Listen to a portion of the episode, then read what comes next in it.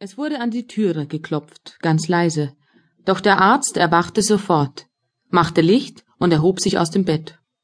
Er warf einen Blick auf seine Frau, die ruhig weiterschlief, nahm den Schlafrock um und trat ins Vorzimmer. Er erkannte die Alte nicht gleich, die mit dem grauen Tuch um den Kopf dastand. Unserem gnädigen Herrn ist plötzlich sehr schlecht geworden, sagte sie. Der Herr Doktor möchte so gut sein und gleich hinkommen. Nun erkannte der Arzt die Stimme. Es war die der Wirtschafterin seines Freundes, des Junggesellen. Der erste Gedanke des Doktors war, mein Freund ist 55 Jahre alt, das Herz ist schon seit zwei Jahren nicht in Ordnung, es könnte wohl etwas Ernstes sein. Und er sagte, ich komme sofort, wollen Sie so lange warten? Herr Doktor, entschuldigen, ich muss noch geschwind zu zwei anderen Herren fahren, und sie nannte die Namen des Kaufmanns und des Dichters. Was haben Sie bei denen zu tun? Der gnädige Herr will Sie noch einmal sehen. Noch einmal sehen? Ja, Herr Doktor. Er lässt seine Freunde rufen, dachte der Arzt, so nahe fühlt er sich dem Tode, und er fragte, Ist wer bei Ihrem Herrn? Die Alte erwiderte, Freilich, Herr Doktor, der Johann rührt sich nicht fort. Und sie ging. Der Doktor trat ins Schlafzimmer zurück, und während er sich rasch und möglichst geräuschlos ankleidete, stieg etwas Bitteres in seiner Seele auf.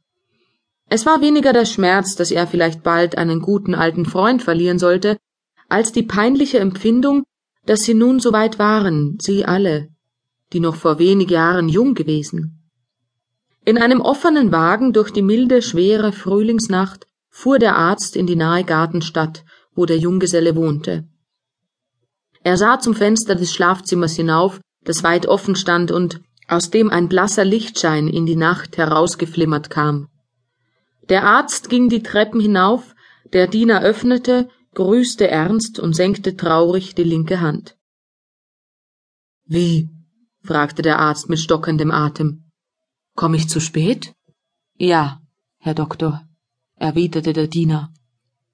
Vor einer Viertelstunde ist der gnädige Herr gestorben. Der Arzt atmete tief auf und trat ins Zimmer.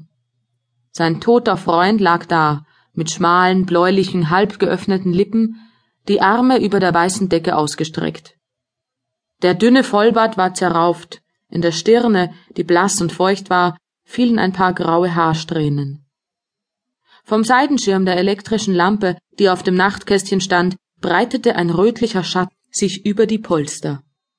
Der Arzt betrachtete den Toten.